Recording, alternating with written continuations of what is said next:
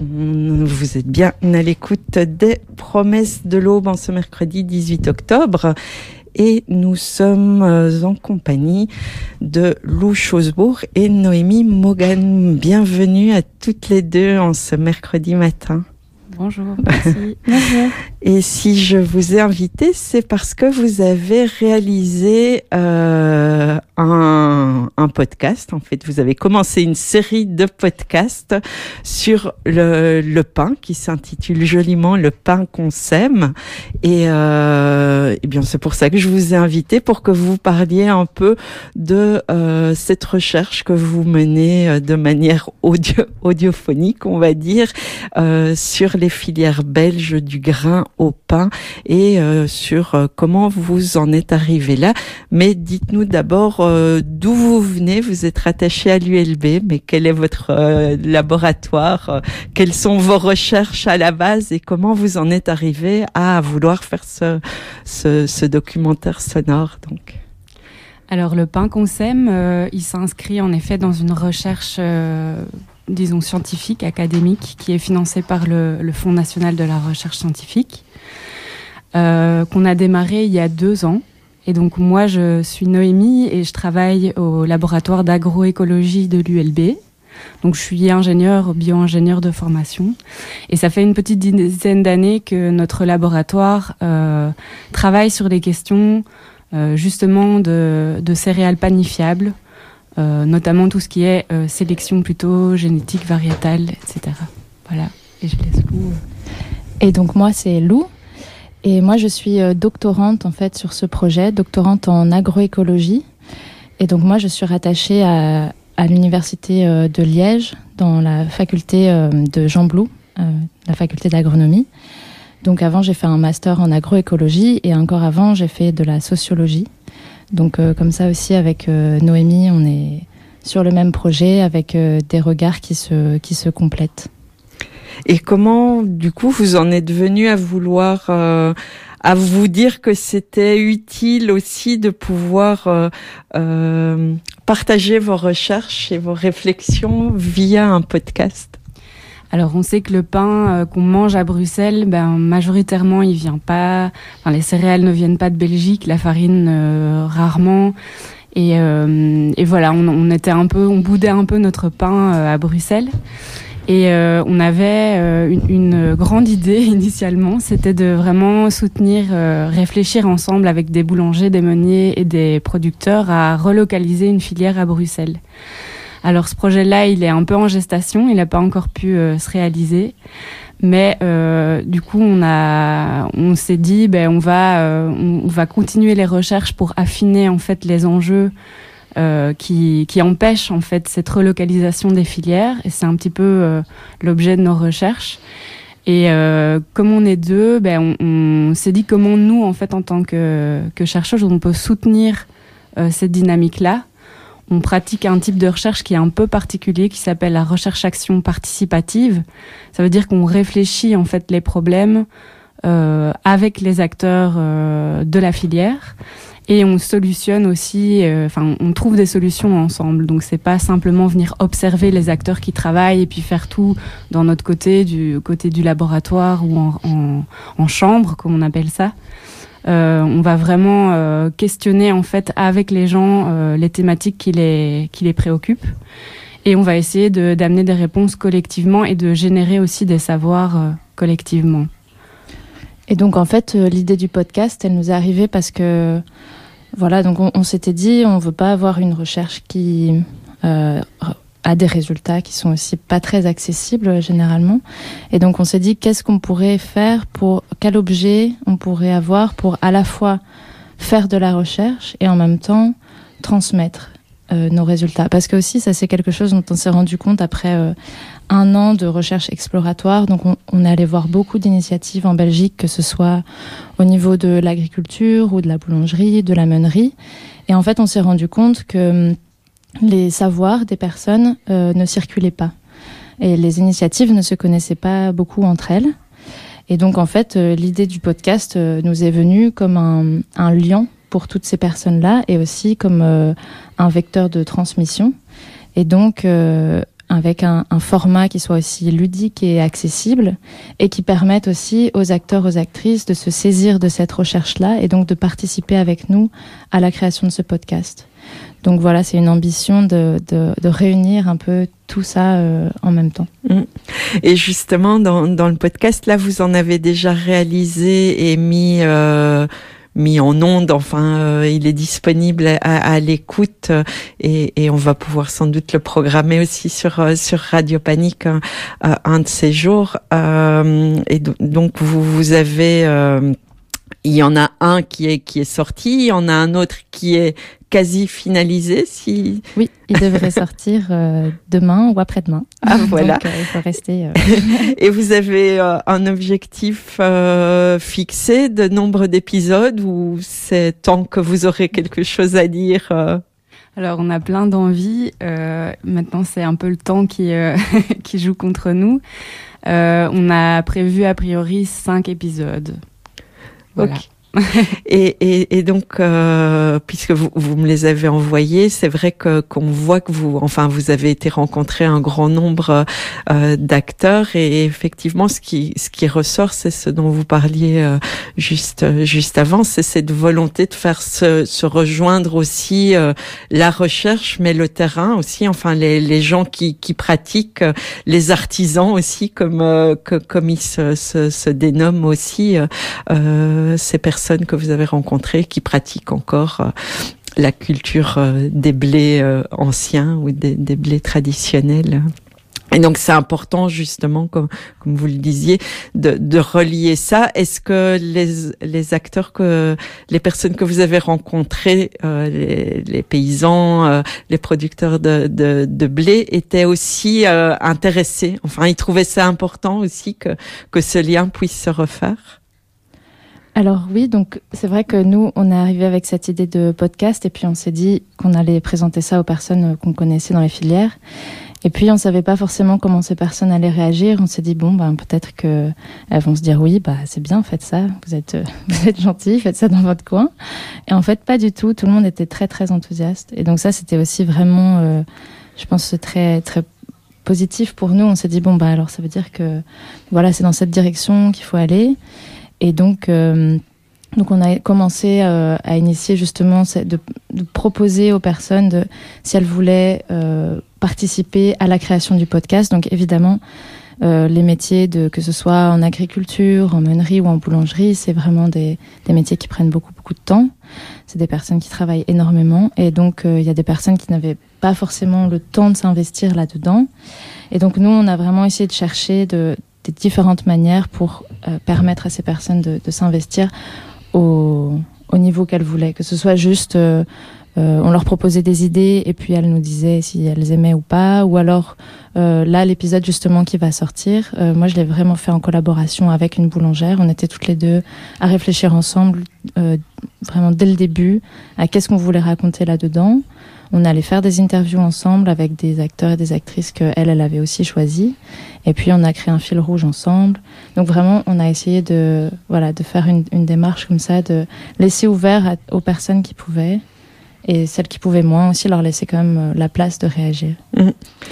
Et je pense qu'en tant que chercheuse aussi, on a cet enjeu que tu que tu nommais Zoé de en fait faire dialoguer des savoirs. On, on sait euh, qu'il y a des savoirs scientifiques, bien sûr, hein, les savoirs froids comme on, on, peut les appeler parfois, euh, mais on, on, nous on veut valoriser aussi les savoirs chauds du terrain et on veut que ces savoirs puissent se parler. Et le podcast c'est vraiment un outil très chouette pour ça. Euh, pour vraiment euh, faire euh, collaborer plusieurs types de discours. Et, et, euh, et c'est pas il faut pas forcément que ces discours non plus soient tous euh, dans la même ligne. C'est-à-dire faut enfin voilà on doit pas forcément trouver un accord sur tous les points. Mais en tout cas ça permet à la parole de circuler et aussi d'entendre de, des voix euh, qui souvent sont sont, oubliés ou, n'ont pas forcément euh, la place pour euh, exprimer des points de vue parce que comme euh, Lou l'a expliqué c'est des personnes qui travaillent beaucoup qui sont beaucoup dans leur dans leur ferme dans leur boulangerie. Et donc on voulait aussi mettre ces personnes là à l'honneur et faire entendre leur, leur point de vue Et, et justement, euh, quand, quand, on parle, là vous, vous êtes plutôt dans, dans ce qu'on appelle la recherche, mais il y a aussi la formation, toutes les personnes qui font des études d'agronomie, et, et, donc il y a cet enjeu-là aussi. Je pense que c'est pointé dans, dans, dans, le premier épisode par l'une des personnes avec qui euh, vous discutez, le fait qu'on n'apprend plus non plus que ce qu'on enseigne dans les dans les facultés d'agronomie, de, de biologie est en en décalage justement avec ces nécessités qui, qui pourrait y avoir de, de réorienter la, la culture et, l'agriculture vers quelque chose de plus, de plus durable, de plus euh, respectueux euh, des semences traditionnelles, anciennes, des savoir-faire. Oui, alors la, formation universitaire en agronomie, en tout cas, elle, elle revient de loin. Hein. C'était après la Seconde Guerre mondiale, il y avait beaucoup de besoins de produire, de nourrir, et donc les, le cursus s'est orienté en fonction de ça, je pense. Et depuis, euh, il y a euh, certains collègues professeurs qui œuvrent beaucoup à réinsérer du sens, euh, notamment en lien avec la, la transition qu'on est en train de vivre pour l'instant. Et euh, j'ose espérer, enfin en tout cas je crois que ce podcast sera mobilisé aussi dans les cours pour les, les bio-ingénieurs. Il y a un dossier euh, de Tchak qui est sorti récemment euh, sur ces questions-là. Euh, je sais pas quel numéro c'est, mais euh, en tout cas de, des enjeux en fait où, où les étudiants eux-mêmes viennent un petit peu bousculer ce qu'on leur apprend pour pour que oui pour qu'en fait ça, ça refasse sens pour eux et qu'ils soient outillés pour pour les enjeux qui qui arrivent bientôt ou qui sont là déjà. Euh, et ça, justement, je pense que c'est aussi une volonté qu'on a dans notre, avec ce podcast. Donc, pour rebondir aussi sur ce que disait Noémie tout à l'heure avec les savoirs froids, les savoirs chauds. Et en fait, nous, on voulait aussi remettre un peu de chaleur, disons, dans, dans ces savoirs scientifiques. Euh, voilà, donc c'était aussi entendre des voix et puis on a essayé de faire une création sonore euh, aussi. Donc voilà, on entend les, les chants, on entend, euh, on entend plein de sons du terrain. Et donc c'était essayer de remettre aussi de l'émotion et de la sensibilité euh, dans, dans ce qu'on apprend à travers ce podcast, parce qu'on pense qu'on n'apprend pas seulement avec euh, voilà un, savoir logique euh, et très carré, mais qu'il y a aussi l'essence, donc la, la l'ouïe, et puis la sensibilité, donc entendre des voix qui ont des émotions, etc. Donc pour nous, c'est c'est vraiment voilà essayer de se, de se dire que le que l'apprentissage aussi doit être doit être réinventé, enfin ou en tout cas pas, de pas rester dans une direction qui soit trop euh, froide et technocentrée, disons. Mmh. Et justement, à propos de savoir chaud, savoir froid, c'est quelque chose qui est mis en avant par euh, le processus euh, des, conférences gesticulées. Il y a un de vos, intervenants, Corentin, je pense, qui justement, lui, a fait une, conférence gesticulée pour mettre ça en avant, pour faire dialoguer aussi ça. Et Et donc c'est important. Euh, moi, ce qui m'a intéressé aussi, c'est justement l'aspect pédagogique. Euh, on, on apprend plein de choses, et donc je pense qu'un de vos objectifs euh, est bien atteint, en tout cas avec avec euh, avec moi. Est-ce que vous pouvez un peu revenir sur sur les moments clés, un peu, enfin qui vous semblent clés euh, et qui font que justement on, on, on s'est retrouvé, ben, comme on évoquait, à cette perte de sens, mais plus que la perte perte de sens, c'est aussi la réalité où on se retrouve avec des variétés de blé qui, qui ne sont plus résilientes, qui, qui, qui, qui ne sont plus euh, nutritionnellement riches non plus. Et donc, pourquoi c'est indispensable qu'on qu revienne à quelque chose euh, de, de réellement euh, nutritif et, et, et sain et résilient? Mm -hmm.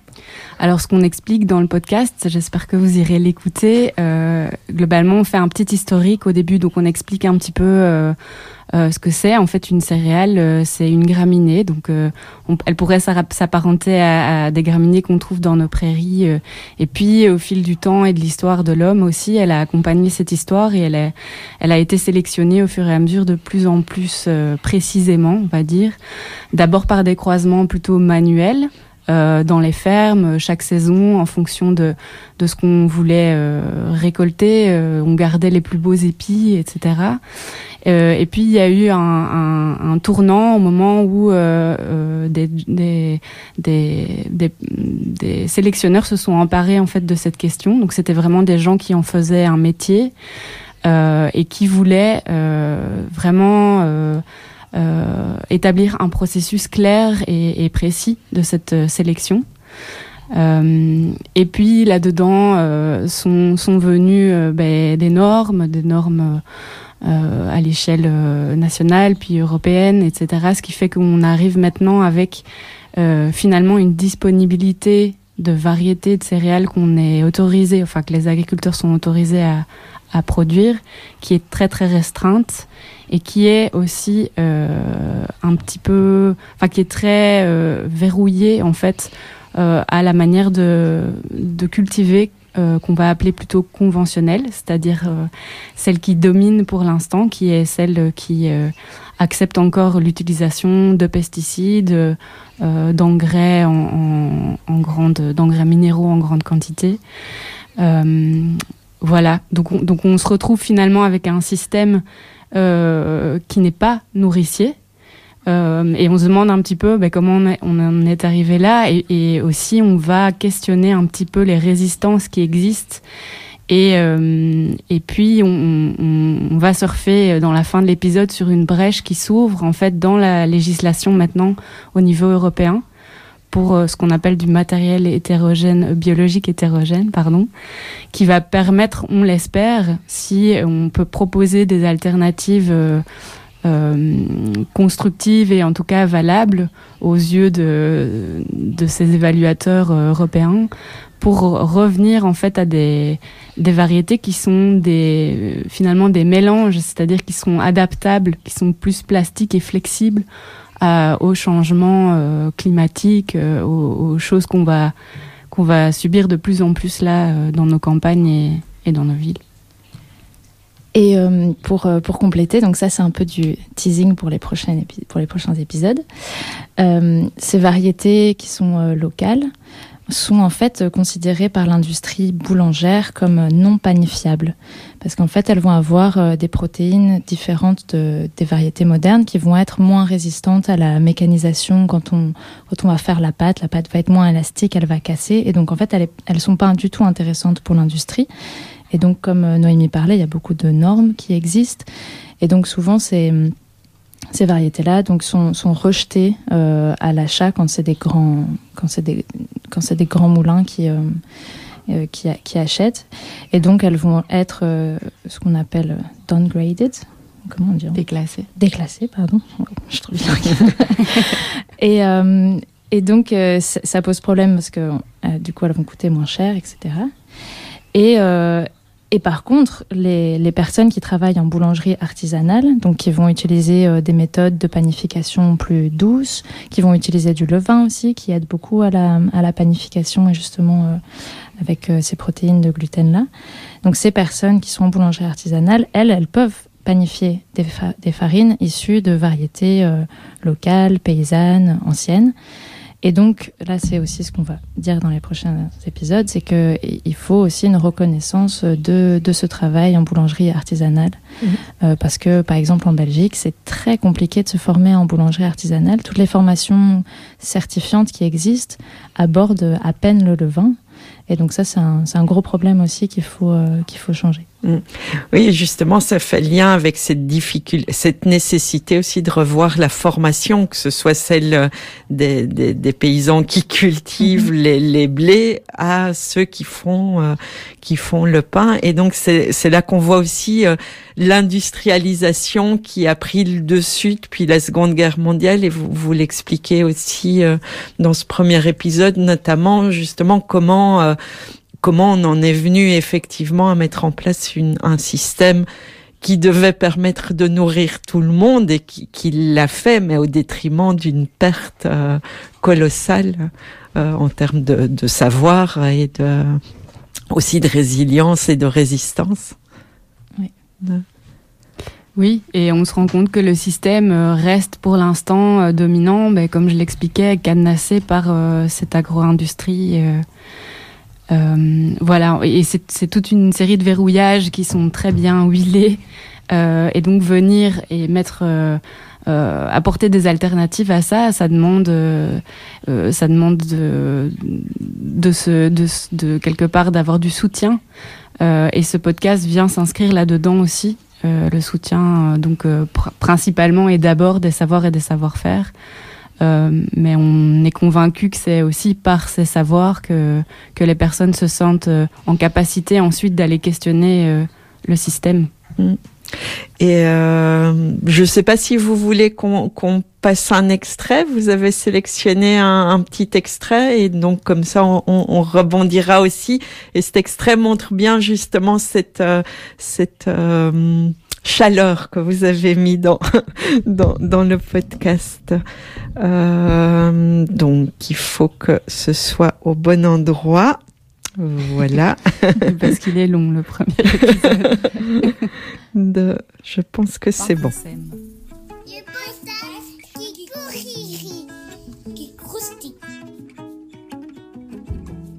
Tout porte à penser que les variétés modernes, plus courtes et donc moins sensibles à l'averse, et composées par des gluten plus résistants, garantissent une culture et une panification optimales.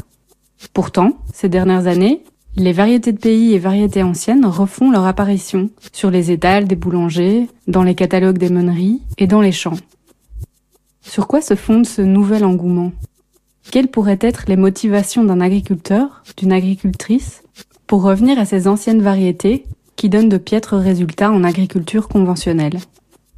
N'y a pas d'intérêt pour le paysan d'avoir une vieille variété qui va produire moins, euh, qui risque de verser parce que la paille est plus haute, donc il va chercher des variétés modernes qui sont faciles à cultiver, qui font des bons rendements.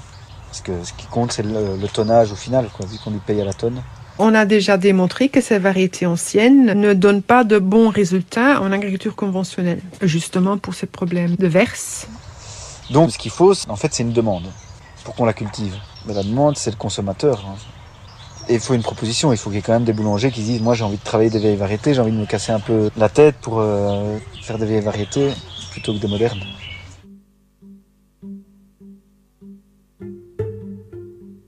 En fait, au tout début que j'ai commencé à faire du pain au levain, je me suis tout de suite posé la question de la matière première, d'où ça vient, quelle variété, comment c'est cultivé et tout ça.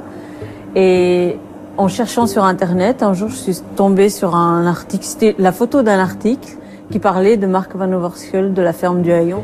Et du coup, j'ai commencé à chercher où c'était cette ferme ou, pour aller le rencontrer. Et euh, pour mes 30 ans, mon mari m'avait fait la surprise de m'emmener à la ferme du Haillon. On a fini par arriver euh, à la ferme.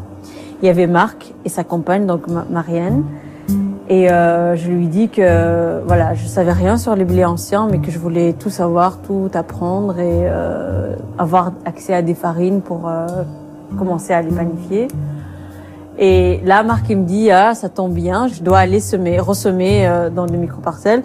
Si tu veux venir, semer avec moi, t'es la bienvenue. Et donc moi j'étais habillée pour aller à l'hôtel, au restaurant, et je monte dans les champs pour aller semer du blé. et c'était juste euh, magnifique. Il y avait du doré, du jaune, du brun, du brun foncé, du rouge. Et c'est vraiment au milieu de ce champ que je suis tombée amoureuse des blés anciens, tu vois. Je, voulais, parler au blé, je voulais tout savoir et il y avait vraiment cette beauté qui m'a vraiment marquée. Et à partir de là, chaque année, je suis retournée semer avec lui, je suis retournée moissonner. J'arrive à les voir. On est allé rencontrer Marc chez lui, au Haillon, avec Fazia. Euh, il est là, lui Attends. C'était le mois de juillet. Ou alors On l'a ailleurs, elle faut Bordeaux à on va voir. La moisson approchait. On a mis une banque qui n'est pas venue ici. Les céréales ont été présentes dès le départ. Euh, avec mon père, on a commencé à refaire du froment en 84. mon père alors a accepté de transformer euh, la ferme en bio. Et, on a toujours fait des céréales. Et avec la coopérative de distribution de produits fermiers, on a trouvé un boulanger qui voulait bien nous faire du pain et nous acheter nos céréales. Et donc on a déjà commencé la filière en 86-87. En 2009, c'est là que j'ai découvert les blés anciens.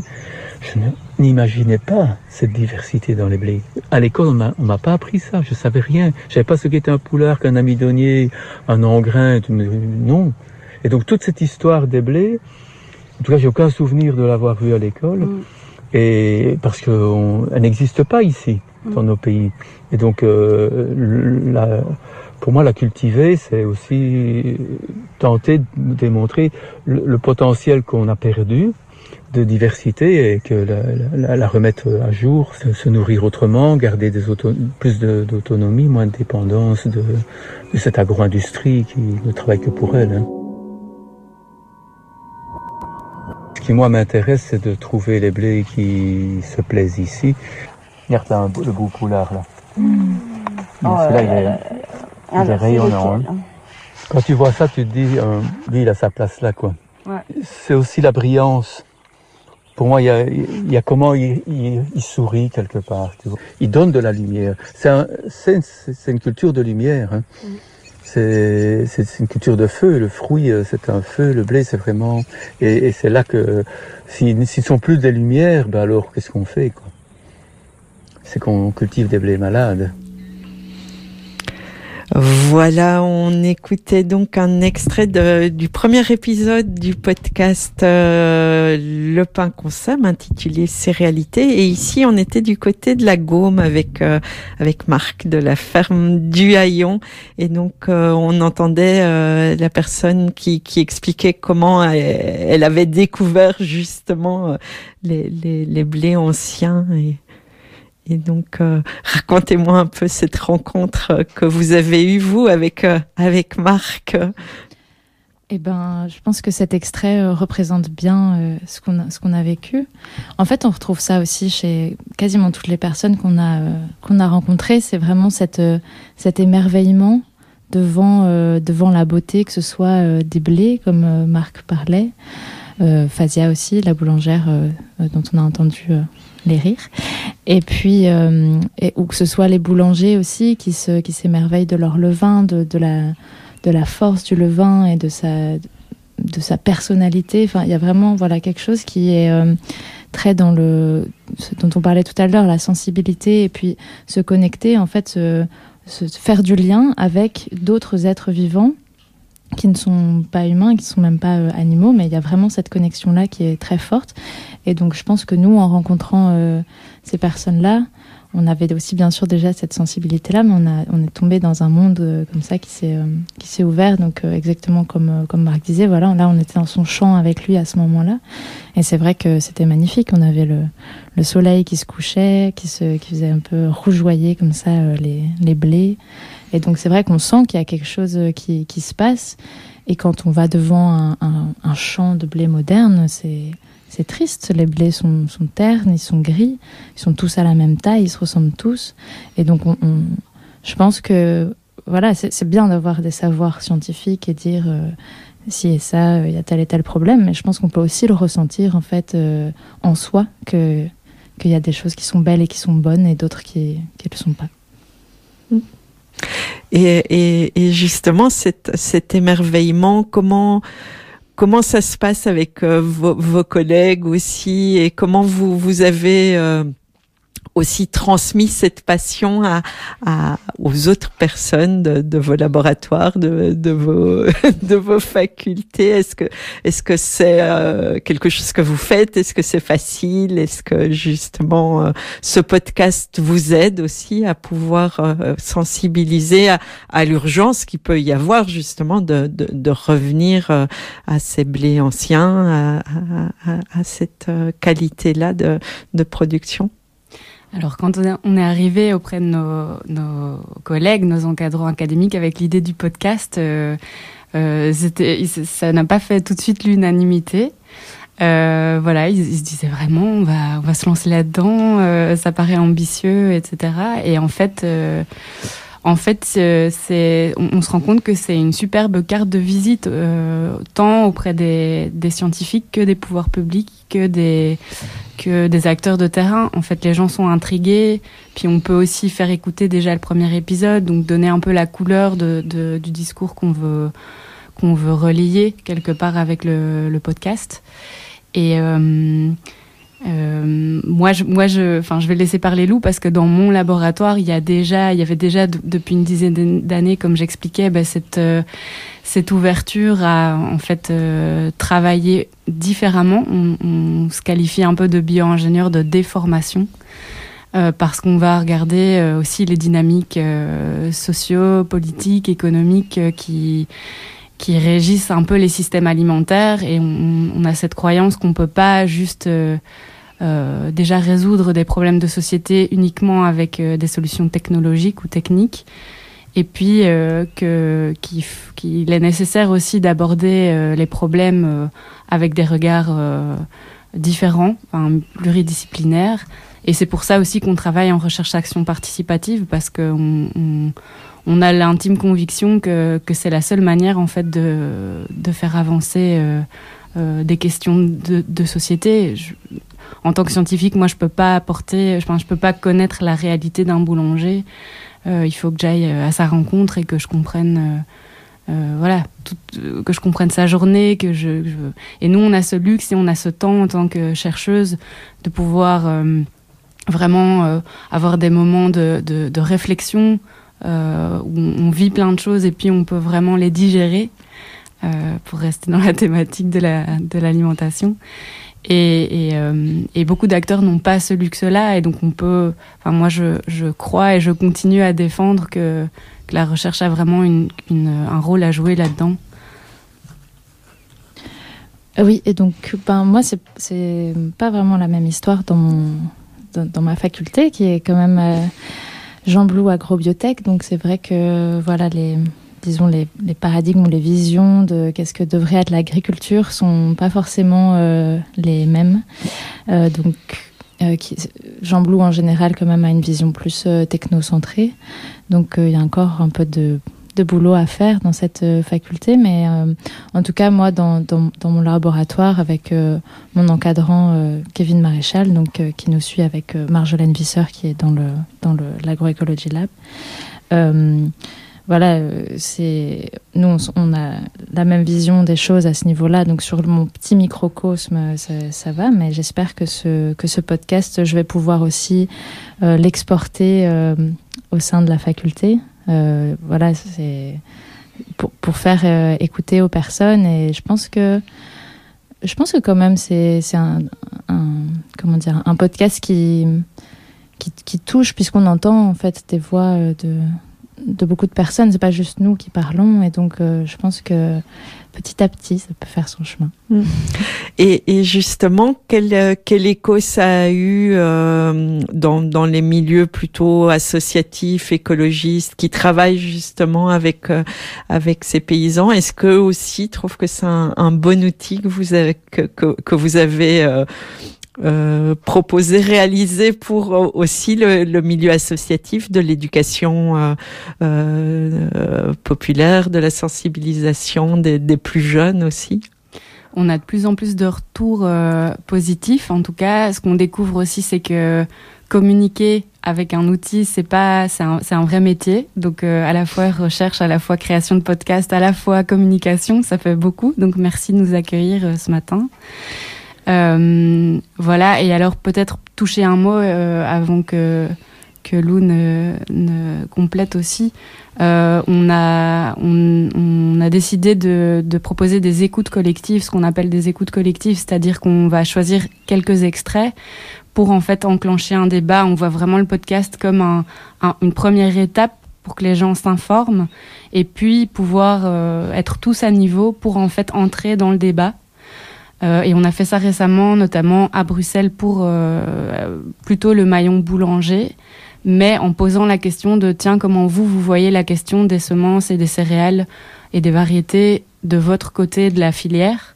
Et euh, c'était très intéressant. Et donc l'idée, c'est de pouvoir reproduire, pas seulement à Bruxelles, mais aussi en Wallonie, euh, des, écoutes collectives comme celle-ci, pour vraiment enclencher un, débat plus vaste pour des personnes qui, euh, qui n'auraient peut-être pas soit eu vent de, ces questions-là, soit euh, n'auraient pas euh, eu vent du podcast. Et donc, euh, Oui, et c'est toujours dans cette idée de créer du lien. Donc, euh, d'un côté, on crée du lien entre les personnes dans le podcast en les mettant euh, côte à côte, si je peux dire, euh, dans, le, dans, le son, mais aussi, du coup, faire euh, en sorte que les personnes se rencontrent réellement. C'est comme on disait au, tout début, il y a beaucoup d'initiatives qui, qui existent, qui naissent, mais le lien n'est pas encore forcément très fort, même s'il y a des choses qui sont faites, il y a des réseaux qui se créent, des personnes qui vraiment essayent de, de se rencontrer régulièrement pour parler de leur métier, pour se demander comment faire pour justement se, euh, se, se, développer en tant que filière alternative et, euh, être plus fort, euh, forte ensemble. Et donc, euh, avec ces, écoutes collectives, voilà, on, espère créer des moments de rencontre, que ce soit entre les personnes qui sont euh, du métier, euh, que ce soit euh, du grain au pain, mais que ce soit aussi euh, voilà avec des personnes qui euh, qui sont euh, dans des collectivités, euh, des, personnes qui en fait ont aussi des positions euh, de, décision, euh, de, de pouvoir qui peuvent avoir en fait le, un mot à dire sur euh, ben voilà peut-être qu'on va orienter euh, la politique de notre euh, de notre région ici euh, sur le soutien de, de ces filières-là. Donc c'est vraiment essayer de créer du lien euh, dans tout ça. Et puis, euh, euh, pour revenir à, la question que tu posais, euh, je pense qu'aussi les, les personnes qui travaillent dans, ce, dans ces filières-là euh, peuvent aussi se saisir du, du podcast comme un, un outil. Par exemple, le prochain épisode là, qui va sortir euh, incessamment sous peu euh, aborde la question de la formation en boulangerie artisanale et donc un paysan euh, boulanger, Philippe Genet, euh, qui, a, qui est interviewé et qu'on entend. Donc l'idée en fait c'est que les personnes qui sont interviewées aussi aient leur mot à dire ensuite sur le, podcast, à quoi il ressemble, etc. Et donc Philippe m'a dit, il y avait des choses qui lui plaisaient pas forcément dans ce qui était mis et donc on a changé ensemble parce qu'il m'a dit en fait moi je veux utiliser ce podcast là pour faire écouter à des personnes qui vont venir en formation chez moi. Et donc j'aimerais que euh, telle et telle chose apparaisse dans ce podcast. Et donc on a changé ensemble, euh, voilà, pour que en fait euh, ce soit vraiment un, un outil aussi pour euh, pour d'autres. Mmh. Oui, je voulais juste compléter, euh, j'y repense, c'est qu'au départ on s'est dit ben on veut vraiment que ce soit un podcast d'abord pour la communauté de ces filières. Donc je suis boulanger et je, je voilà, j'ai ma ma nuit de boulange et je euh, j'écoute le podcast euh, pendant ce temps-là. Mais en fait, on s'est rendu compte très vite que c'était un outil beaucoup plus puissant et qu'en fait, il pouvait s'adresser aussi en fait à, à tout un chacun qui avait ces questions-là. Donc, on a essayé aussi. Euh, J'aime pas du tout le mot vulgariser. On a on a essayé de que que des éléments soient clairs, soient soient simplifiés en fait, démystifiés. Aussi par rapport à ces, ces, enjeux-là. En fait, on, est, on mange tous du pain et donc on est tous capables de comprendre euh, les tenants et aboutissants de, de, ces filières si on nous les explique. Euh. Effectivement, moi j'ai trouvé que c'était super didactique, super pédagogique et j'ai l'impression que, que c'est même accessible tout à fait à des enfants euh, qui, qui écouteraient ça. Enfin, sans doute qu'il y a certains termes qui, qui leur échapperaient, mais, mais c'est important justement de, de, pouvoir simplifier ce discours tout en mettant de la poésie. Et moi, un extrait que, enfin, un moment que j'ai adoré, c'est quand il donne tous les noms des, des blés. Je trouve ça super beau et effectivement, euh, je les ai pas retenus. Il faudrait que je, que je les note, mais j'ai trouvé ça super beau et, donc, euh, je trouve que vous avez fait vraiment un, beau boulot et, euh, et donc, je me demandais aussi si, enfin, comment vous avez fait techniquement? Est-ce que vous avez été accompagné? Est-ce que vous, vous, vous êtes auto-formé euh, pour pouvoir faire cette réalisation? euh on avait à cœur en fait de le faire. Enfin, je pense que de toute façon, les rencontres et les interviews, ça fait partie de la recherche. Et donc ici, c'est des interviews augmentées parce qu'on a cette, petite oreille pour le son, pour euh, voilà la qualité du, son, des sons d'ambiance qu'on va prendre. Euh, et ensuite, euh, je crois que tout ce qui est vraiment le contenu, bah, c'est quelque chose qui nous aide nous aussi à avancer dans la recherche. Ça nous aide en fait à, avoir un fil conducteur clair. Euh, donc c'est vraiment du win-win. Et après évidemment, ben on, apprend en faisant. Et donc on, a été très ambitieuse au début. On voulait que avoir un épisode tous les trois mois. Et puis là, on se rend compte qu'en fait ça prend beaucoup plus de temps aussi de le faire de la manière dont Lou expliquait, en impliquant dès le départ des acteurs, euh, notamment la boulangère Sabine Catus. Et donc voilà. Et oui, on s'est donc on s'est peut-être lancé un peu à, corps perdu dans cette aventure, mais c'est vraiment, c'est vraiment chouette. Donc comme disait Noémie, on apprend en faisant. Et donc on se rend compte aussi de parce qu'on s'était dit oh un podcast c'est peut-être pas si difficile à faire euh, par rapport à une BD par exemple où il faut savoir euh, dessiner. Mais en fait non bien sûr le, le son c'est tout un métier quoi. Et euh, et donc on, on, je pense qu'on sait aussi se, se, faire aider. Donc on a un peu pris des cours lu des bouquins. Et puis il y a aussi un professeur de podcast qui qui nous aide dans le dans le fil rouge. Donc c'est Guillaume Abgral qui voilà, on, on fait des allers-retours avec lui et, et qui a aussi cette oreille un peu euh, bon bah qu'est-ce qu'on met dans un podcast? Parce que c'est vrai que c'est aussi un travail de déconstruction pour nous de se dire donc on écoute en tant que euh, personne, je veux dire, des podcasts, mais par contre, dans notre travail de recherche, on est habitué à écrire euh, des articles scientifiques, enfin, voilà, des choses qui sont quand même très cadenassées dans leur forme. Et donc, il y a aussi euh, tout un travail pour nous de, déconstruire la manière de présenter des savoirs. Donc, même si d'un côté, on a cette sensibilité dont on a parlé euh, tout à l'heure, on, a aussi quand même toute une partie de notre cerveau qui est pris par ce par ce, cet aspect très scientifique et il faut être exhaustif et alors que là on essaye de raconter des histoires. Donc c'est toujours une, ligne de crête sur laquelle euh, il faut euh, marcher et qu'on voilà on apprend de mieux en mieux au fur et à mesure des épisodes. Et du coup on en profite quand même pour remercier euh, voilà Guillaume qui nous aide Guillaume Abgrel pour la réalisation et Damien de Wulf qui pour, qui s'occupe pour l'instant du mix de, du mixage du deuxième épisode là maintenant Mmh. à l'heure où on vous parle. Guillaume et Damien qu'on connaît bien ici dans Radio Panique. Euh, eh bien, merci beaucoup euh, toutes les deux d'être venues. On pourrait encore en parler euh, des heures et des heures. Euh, je me réjouis en tout cas d'écouter les, les, prochains épisodes. Et comme je vous disais, je propose euh, euh, de diffuser le premier épisode tout à l'heure à 14 heures. Donc Super. voilà, si tout va bien, si la technique ne flanche pas, euh, et comme ça les auditoristes pourront écouter euh, le, le, résultat de, de, vos investigations. Merci beaucoup à toutes les deux et bonne, euh, bonne continuation. Ben, merci beaucoup de nous avoir accueillis. Puis juste pour rappeler aussi que voilà, vous pouvez nous suivre. On a une page Facebook et puis on est euh, disponible sur différentes plateformes. Donc pour être au courant des sorties des prochains épisodes, euh, n'hésitez pas. Ouais. Voilà, SoundCloud, euh, Spotify, Apple Podcasts. Ouais. YouTube. et euh, je pense que ces adresses sont déjà sur euh, sur la page euh, de Radio Panique pour annoncer cette émission-ci. Et donc, je remettrai toutes les infos euh, avec euh, l'épisode. Ben, merci beaucoup, Lou et Noémie. Merci beaucoup, Zoé. Merci. Voilà, et nous, on continue en musique et je propose d'écouter, puisqu'on on, on, a perdu la, la, première partie de cette émission, je vous propose euh, d'écouter euh, I Think I Need a New Art et c'est de Magnetic Fields. Et puis, on, on revient pour clôturer cette émission.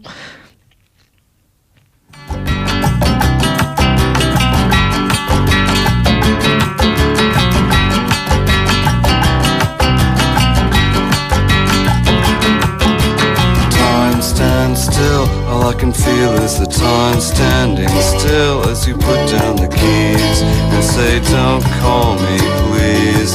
While the radio plays, I think I need a new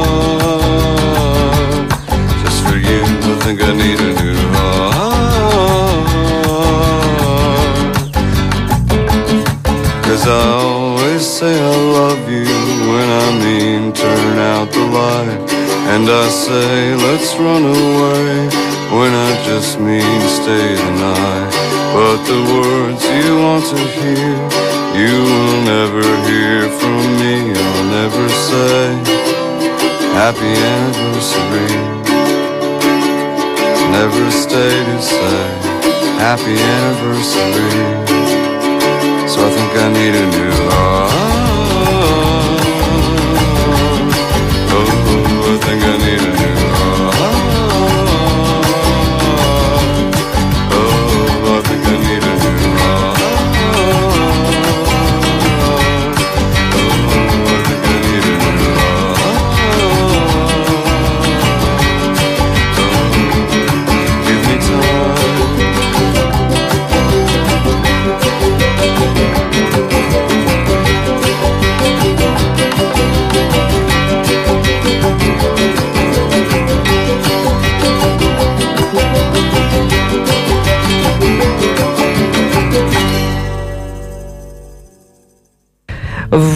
Donc on écoutait The Magnetic Fields avec I Think I Need a New Heart. C'est un extrait de l'album 69 Love Songs, euh, les Magnetic Fields qui seront au Botanique le 13 novembre prochain. Euh, venez, venez, allez-y, euh, ça sera chouette.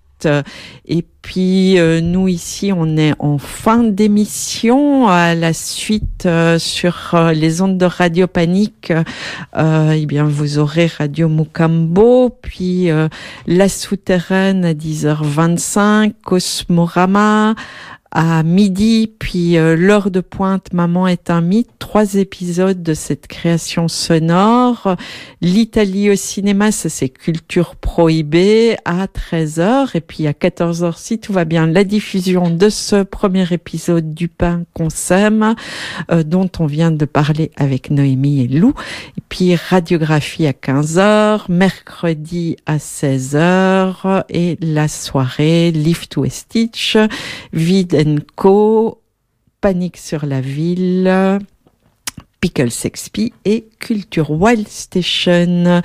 Pour ma part, je pense que je vais délaisser l'antenne pendant les prochaines euh, euh, semaines de vacances. Donc, on se retrouvera normalement le 8 novembre et ce sera avec Sébastien Franco du Gréséa pour nous parler du Gréséa Eco consacré à l'Amérique latine et aux enjeux actuels dans les différents pays d'Amérique latine. Et ça, ce sera le 8 octobre. Et on va continuer en musique. Et tout à l'heure, euh, cette partie d'émission qui n'a pas été diffusée, je vous avais fait en trois fois, c'est trois fois mieux. Euh, d'un album euh, intitulé Checkpoint Rock euh, qui était sorti en 2009 et qui regroupait une série d'artistes euh, européens et, euh, et palestiniens. Et donc ici, je vous propose d'écouter Yala Yala Ramala et c'est Fermin Muguruza, Fermin Muguruza qu'on connaît puisque c'était le leader, le chanteur du groupe Negugoriak, ce fameux groupe basque qui euh, a sévi euh, fin des années 80, début des années 90. euh, enfin, ils ont eu une longue, longue durée de vie, ce groupe. euh, et ici, donc, Yala, Yala Hamala.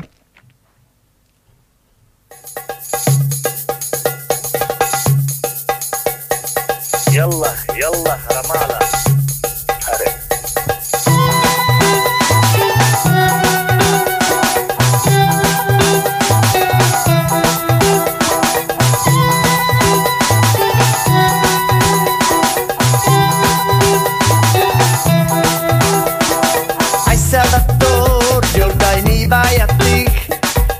Soinu mediterrano itxasotik Mametal durra umearen grafiti Iamalidea dina duen aitarekin Posible alda bizitza bereraiki Baiet beste muru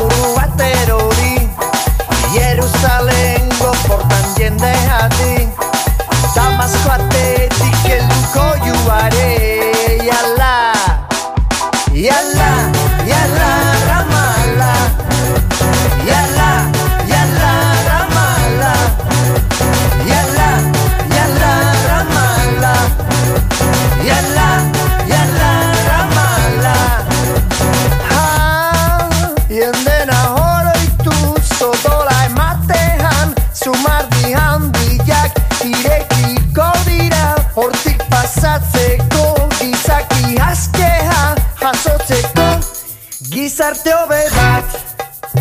Yala, yala.